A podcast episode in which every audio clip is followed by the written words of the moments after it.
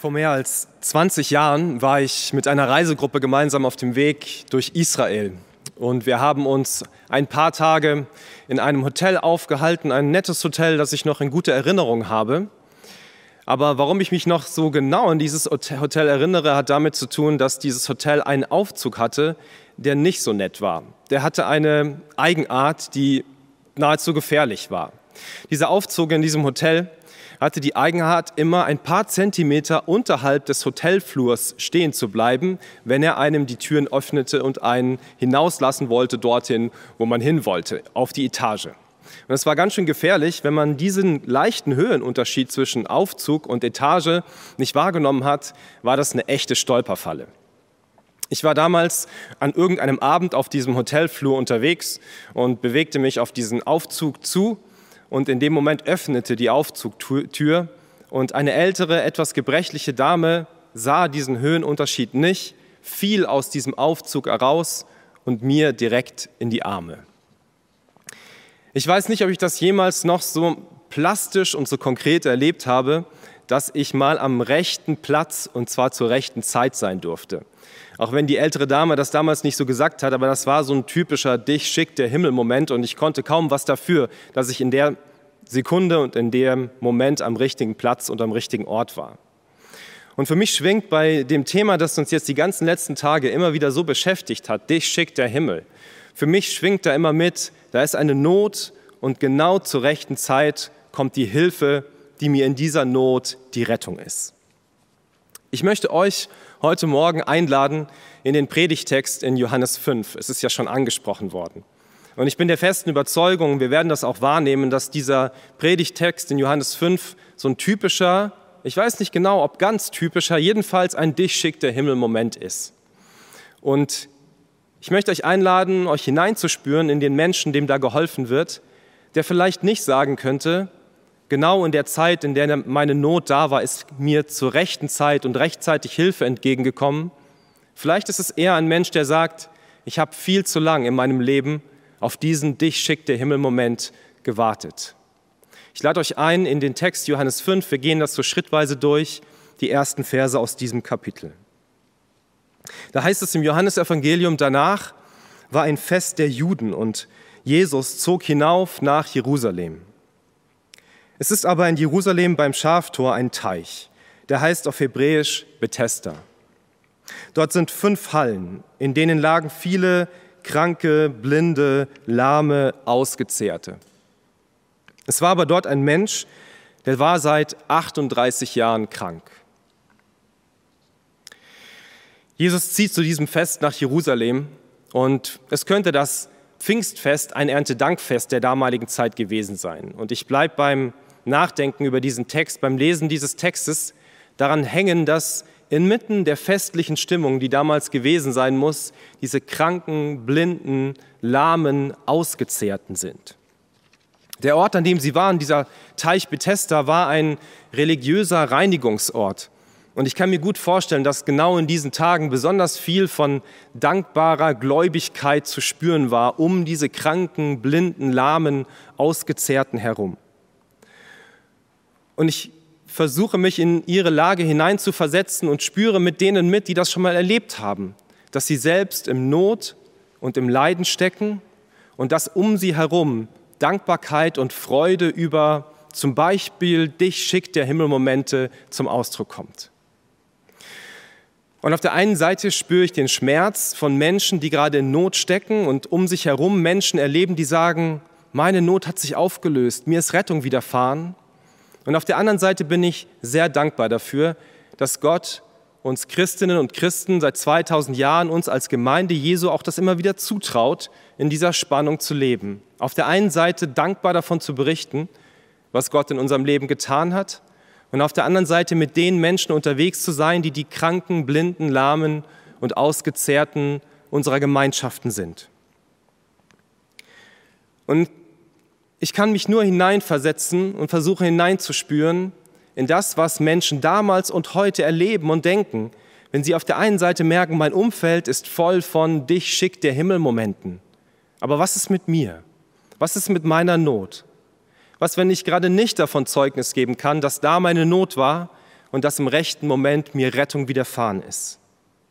Was ist, wenn wir uns fragen, ob der Himmel uns irgendwie in dieser großen Mission vergessen hat? Was ist, wenn wir uns fragen, ob der Himmel vielleicht zu viel mit den Sendungen an anderen Menschen beschäftigt ist, aber wir keine Berücksichtigung finden? Der kranke Mensch in Johannes 5 erlebt das, ich weiß nicht, ob an diesem Ort, aber als Mensch seit 38 Jahren, dass da zumindest keine Rettung kommt, die er erreichen kann, die für ihn erreichbar ist. Und das ist eine Durststrecke, die ich mir kaum vorstellen kann. Und ich kann Ausleger nachvollziehen, die diese 38 Jahre der Erkrankung, des Krankseins dieses Menschen verbinden, verknüpfen mit der 38-jährigen Wüstenwanderung des Volkes Israel, wie es in 5. Mose 2 zum Ausdruck gebracht wird. Eine sehr, sehr lange Durststrecke. Wenn das deine Erfahrung ist heute Morgen und in den letzten Tagen und vielleicht Monaten und Jahren, wenn das deine Erfahrung ist, dass du vielleicht schon ermüdend lange auf deinen Dich schickt der Himmel-Moment wartest, dann will ich dir heute Morgen Mut machen aus Johannes 5. Ich will dir Mut machen und dir zusprechen aus Johannes 5, dass Jesus Christus jetzt in diesem Moment deine ermüdend lange Durststrecke in ihrem ganzen Ausmaß ansieht und erkennt. Denn es heißt in den Versen 6 und 7 dann direkt im Anschluss, als Jesus ihn liegen sah und vernahm, dass er schon so lange krank war, spricht er zu ihm, willst du gesund werden? Der Kranke antwortete ihm, Herr, ich habe keinen Menschen, der mich in den Teich bringt, wenn das Wasser sich bewegt. Wenn ich aber hinkomme, so steigt ein anderer vor mir hinein. Ich bin immer wieder angesprochen und bewegt von diesen Momenten in den Evangelien, wenn uns bezeugt wird, dass Jesus die Menschen angeschaut hat, ihnen ins Gesicht, in die Augen geschaut hat, verzögert hat, sich den Moment Zeit genommen hat, um Menschen eines Blickes, seines Blickes zu würdigen. Und das tut er so häufig, bevor er dann an ihnen handelt, sie anspricht und mit ihnen in Kommunikation tritt. Er eröffnet sie oft mit diesem Blick, der den Menschen wirklich in die Augen fasst. Und in diesem Text in Johannes 5 wird dieser Moment, wo es fast einfriert oder langsamer wird, ist dieser Moment unglaublich intensiv geschildert. Da heißt es in Johannes 5, dass Jesus ihn anschaut, dass er sieht und dass er vernimmt, wortwörtlich, er erkennt, was das Leiden dieses Menschen ist, dass er schon so lange krank war. Wenn wir in unserem Kulturkreis von Erkennen sprechen, dann meinen wir häufig damit, dass wir einen erkenntnisreichen neuen Gedanken gewonnen haben. Im biblischen Denken ist häufig viel, viel mehr gemeint. Erkennen bedeutet, ich spüre etwas, ich erlebe etwas, ich erfahre etwas am eigenen Körper. Ich spüre hinein in etwas, das meine eigene Erfahrung wird. Und genau das kann man, finde ich, in Johannes 5 diesen Blick, Blick Jesu abspüren dass er vernimmt, wahrnimmt, es zu seiner eigenen Erfahrung macht und diese Durststrecke, dieses Leiden dieses Menschen in seinem ganzen Ausmaß erfährt, annimmt und wahrnimmt. Und ich glaube, dass dein und mein Dich schickt der Himmel-Moment, vielleicht der Moment, auf den wir schon so lange warten, ich glaube, dass diese Rettung bereits mit diesem Blick jetzt beginnt. Jesus sieht dich jetzt in diesem Moment und er sieht deine Durststrecke in ihrem ganzen Ausmaß. Und dann hat Jesus eine Frage gestellt diesem kranken Menschen. Und mir ist aufgefallen, dass er, der kranke Mensch, gar nicht direkt auf diese Frage geantwortet hat. Ich könnte mir vorstellen, dass das auch kulturelle Gründe hatte. Aber es bleibt jedenfalls, dass die konkrete Frage, willst du gesund werden, vom kranken Menschen gar nicht beantwortet wird. Vielleicht hat er verlernt in den letzten Jahren und Monaten von dem zu sprechen, was sein Wille ist, was sein Bedürfnis ist, was sein Wunsch ist. Jedenfalls antwortet er, Jesus, mit seiner Situation. Beschreibt, was seine Situation ist und was an dieser Situation seine Chance und was sein Problem ist. Herr, ich habe keinen Menschen, der mich in den Teich bringt, wenn das Wasser sich bewegt. Wenn ich aber hinkomme, so steigt ein anderer vor mir hinein. Hinter diesem Satz steht ein Glaubenssatz, der damals unter den Menschen am Teich Bethesda kursierte. Und dieser Glaubenssatz wird in einer späteren Überlieferung zum Ausdruck gebracht, die ihr vielleicht auch in euren Bibelübersetzungen eingefügt oder in den Fußnoten angefügt findet. Da heißt es, sie warteten darauf, dass sich das Wasser bewegte. Denn der Engel des Herrn fuhr von Zeit zu Zeit herab in den Teich und bewegte das Wasser. Wer nun zuerst hineinstieg, nachdem sich das Wasser bewegt hatte, der wurde gesund, an welcher Krankheit er auch litt. Jesus fragt diesen Menschen, ob er gesund werden möchte. Und dieser kranke Mensch, und ich kann das zutiefst nachvollziehen, antwortet mit der Situation, in der er sich seit so langer Zeit befindet. Mit der Chance in dieser Situation, dass, wenn er rechtzeitig ins Wasser käme, heil werden würde und mit dem Problem in dieser Situation, dass dieser kranke Mensch keinen anderen Menschen hat, der ihn rechtzeitig in dieses Wasser bringt. Ich saß vor einigen Wochen zu einem 90. Geburtstag mit älteren Menschen an einem Kaffeetisch und wir kamen auf ein spannendes Thema, zu dem immer jemand was erzählen kann. Und wir haben unglaubliche Wundergeschichten in unserem Alltag, die man so zusammentragen kann, wenn es um dieses Thema geht, das Thema Suchen und Finden von verlorenen Gegenständen. Und an diesem Kaffeetisch erzählte eine ältere Dame davon, dass sie vor einiger Zeit einen Ohrring verloren hatte. Der war ihr einfach abgefallen. Und sie hatte diesen Ohrring überhaupt als abgefallen wahrgenommen, weil er in eine Entwässerungsrinne gefallen war. Und dieses metallische Klicken hatte sie darauf hingewiesen, dass irgendwas heruntergefallen sein muss. Doch blöderweise war dieser Ohrring direkt zwischen diese Stäbchen von der Entwässerungsrinne in die Rinne selbst gefallen und sie kam einfach zwischen diesen Metallstäbchen nicht hindurch, hatte keine Chance, an diesen Ohrring zu kommen. Auch diese Dame hat ein paar andere junge Frauen etwas weiter unten an der Straße gesehen und bat diese um Hilfe. Und die kamen auch. Und sie erzählte an diesem Kaffeetisch immer noch mit einem gewissen Erstaunen mit einem Strahlen und mit einer Dankbarkeit in den Augen, da kamen diese jungen Damen und haben einfach mit einem Griff die ganze Abdeckung hochgehoben, die Rinne rausgenommen und sozusagen ihr den Ohrring wieder in die Hand gedrückt. Das war eine Hilfe, ein Maß von Hilfe, das sie in diesem Moment gar nicht sehen konnte. Und diese jungen Damen kommen, nehmen die Rinne einfach raus und geben ihr zurück, was sie verloren hatte. Eine irgendwie ähnliche Erfahrung wird unser kranker Mensch in Johannes 5 auch gleich machen. Er hatte eine feste Vorstellung davon, wie ihm geholfen werden kann. Doch jetzt tritt dieser Jesus von Nazareth in sein Leben und nimmt in Anführungszeichen die Rinne mit einem Schlag heraus. Da heißt es in Vers 8, Jesus spricht zu ihm, steh auf, nimm dein Bett und geh hin. Und sogleich wurde der Mensch gesund und nahm sein Bett und ging hin. Mit nur einem Satz, mit ein paar wenigen Worten findet etwas statt, was viel größer war als die Situation, in der sich der Kranke seit Jahren bewegt hat. Mit 27 Worten in der Luther-Übersetzung hat er Jesus erklärt, was seine Situation und sein Problem und seine Chance ist. Und mit acht Worten verändert Jesus die Situation. Er spricht im Prinzip nur ein Wort, einen kurzen Satz und es geschieht. Dieser Mann hat so lange auf seinen Dich schickt der Himmel Moment gewartet, vielleicht 38 Jahre lang. Aber der Moment kommt und er kommt dann anders und größer als erwartet. Darum lade ich dich aus, Johannes 5, heute Morgen ein, deine Dich schickt der Himmel Hoffnung nicht zu begraben, auch wenn sie vielleicht langsam zu sterben droht.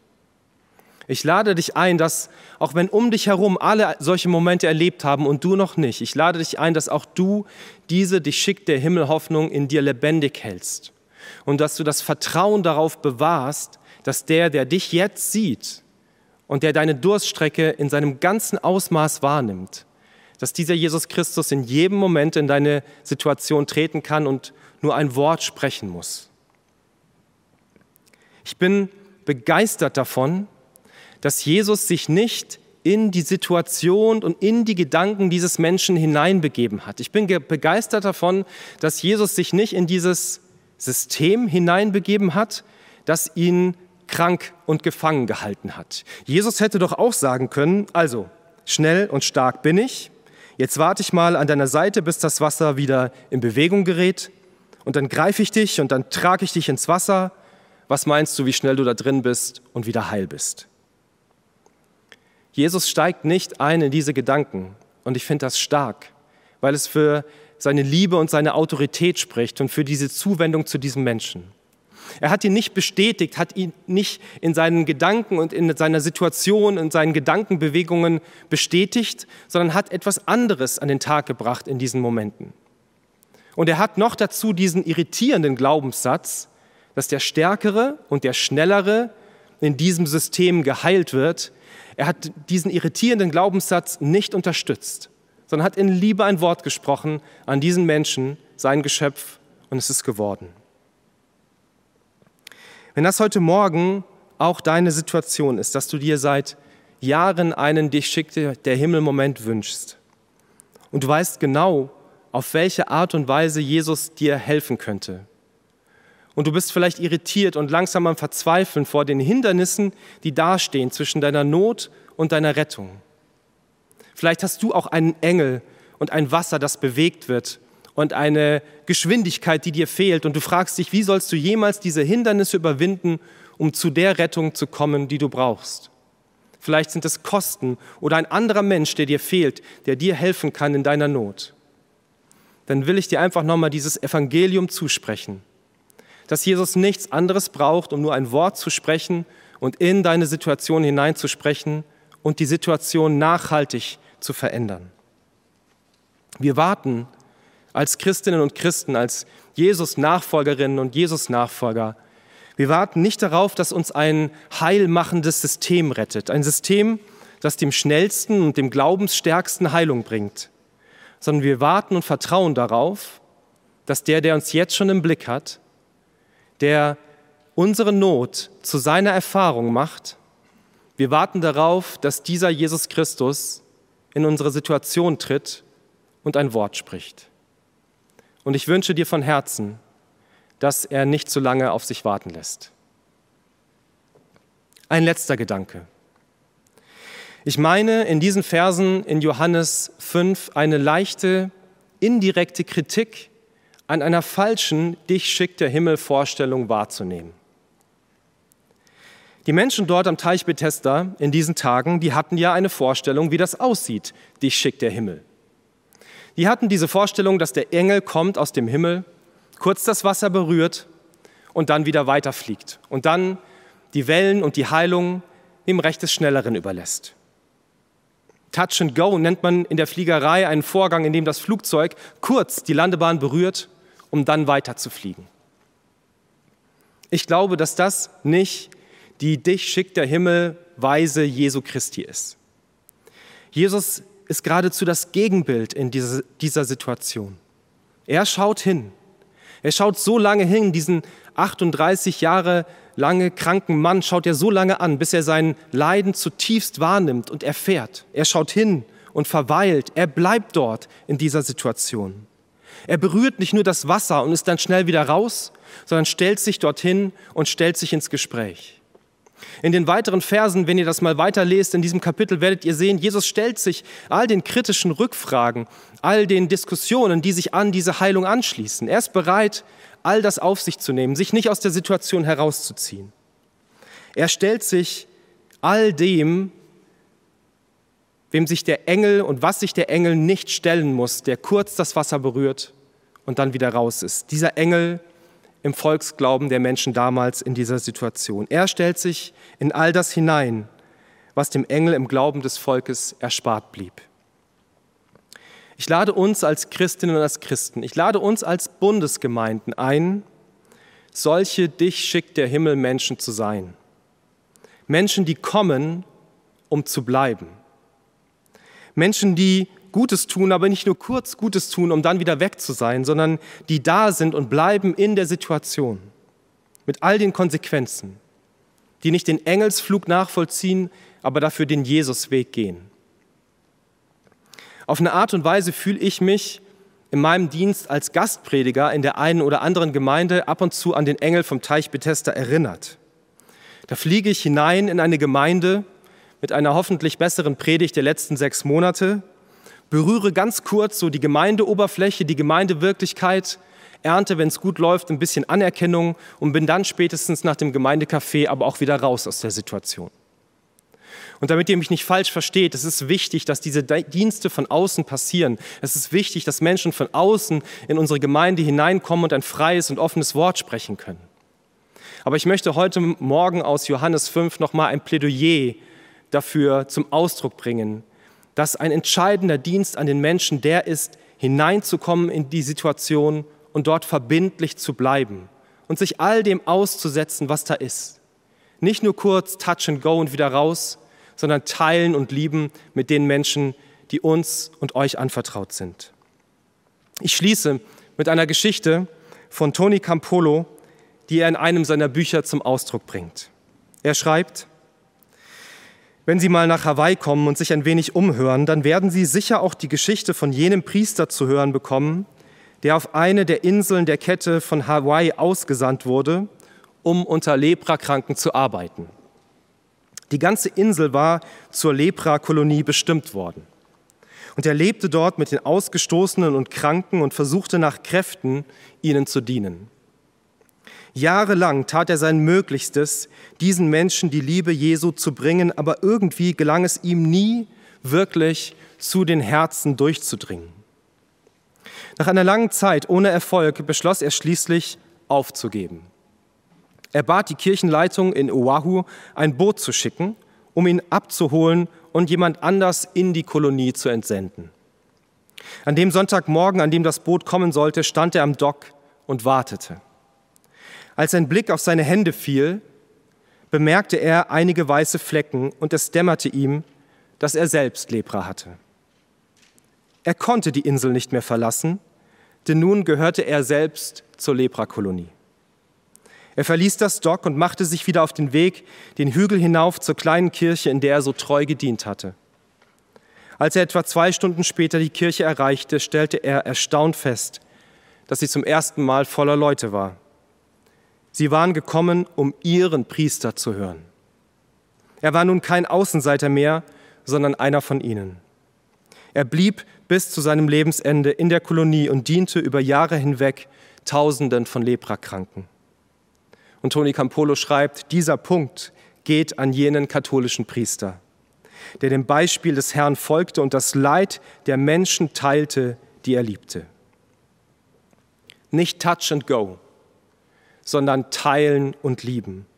Das ist die Art, in der Jesus Christus uns gerettet hat und das ist die Art, in der Jesus Christus Menschen begegnet. Und es ist die Art und Weise, in der er uns in die Welt sendet. So schickt der Himmel. Amen.